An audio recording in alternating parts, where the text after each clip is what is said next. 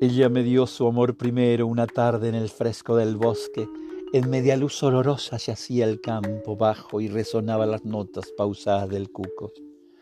Por sendas que van entre matas y ramas, penetrando en el oscurantísimo sedén de los elfos, fuimos olvidándonos de todo, perdidos en sueños de silvestre arrogancia joven. De rincones nocturnos saltaban notas como de canto nupcial contra cuerdas susurrantes, volaban de rama y de agavanzos sobre cuestas y prados de trébol, en el cielo azulenco como un punto de plata. Venus parpadeaba con serenidad de reina. Nos hundimos el uno en el otro, sintiendo agitados, vibrantes nuestros pechos. Fuimos juntos valle abajo, hasta donde el arroyo fluye en silencio. Bebíamos en la fuente de cuencos de corteza. Luego nuestros labios calientes se besaron.